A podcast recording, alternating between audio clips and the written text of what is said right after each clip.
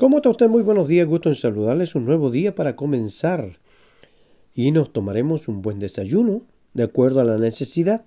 Como yo les digo, si es un trabajo duro, tiene que alimentarse bien. Y si es un trabajo más suave, ¿no es cierto? Alimentarse también de acuerdo a lo que va a hacer. Y sobre todo los niños deben tomar desayuno. Un buen desayuno para ir al colegio.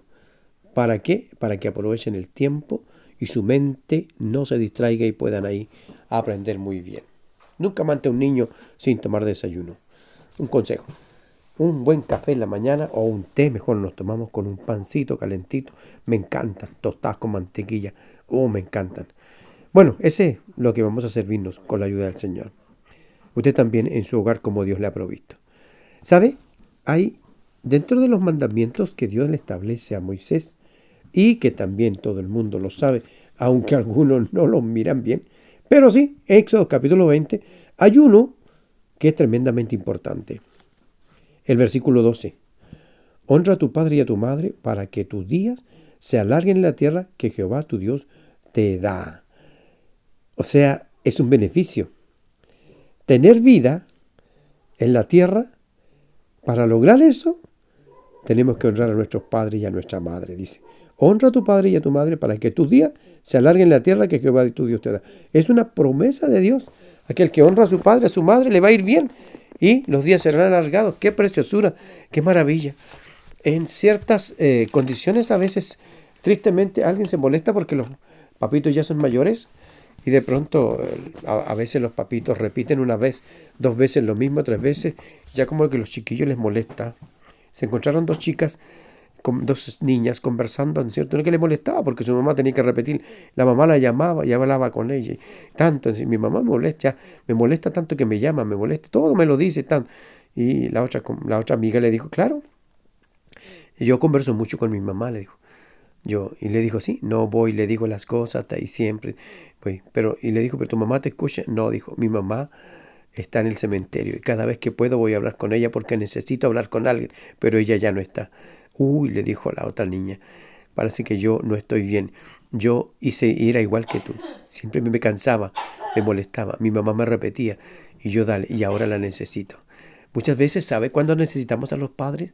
¿Cuándo se necesitan? Cuando ya no están. Aprovechelos en este tiempo. ¿Quiere que le vaya bien en la vida? Es bíblico. No es otra cosa que bíblico. ¿Ya? Está ahí, escrito en el versículo 12 del capítulo 20, entre los diez mandamientos. Honra a tu padre y a tu madre para que tus días se alarguen en la tierra que Jehová tu Dios te da. Pasan los años y a veces puede ser que los papitos, ya la mamita, los papitos, a veces por el avance del tiempo, repitan la historia dos, tres veces. No se preocupe, no se preocupe, escúchelos, porque usted no sabe cuántos días va a tener usted y a lo mejor usted va a repetir las mismas historias. Por eso, no hay mejor cosa que darle vida a las personas mayores, a los papitos, las mamitas, darles vida.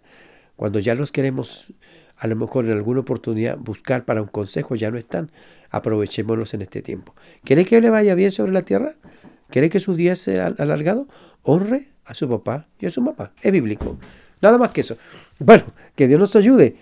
Gracias a la misericordia del Señor, eh, algunos tenemos papitos que ya tienen bastante avanzada edad, ya, y otros también que ya han descansado del trabajo de la vida y los extrañamos y queremos hablar con ellos y ya no es posible. Pero cuando tuvimos tiempo lo hicimos bien. Y si hoy usted a lo mejor dice, pucha, que me vaya, atiéndalo, llámelo por teléfono, dele un cariñito, siempre es bueno, peínelos, rascle la cabecita, necesitan cariño. Los papás ahora necesitan a los hijos. Cuando éramos niños, los hijos necesitábamos a los padres, pero ahora es al revés. Que Dios nos guarde, Dios nos bendiga. Tenga un hermoso día y no se olvide saludar a su papito, a su mamito. Y si ya no están, de gracias a Dios por haberlo hecho. Un abrazo grande, su hermano Iván. Siempre nos saluda con agrado.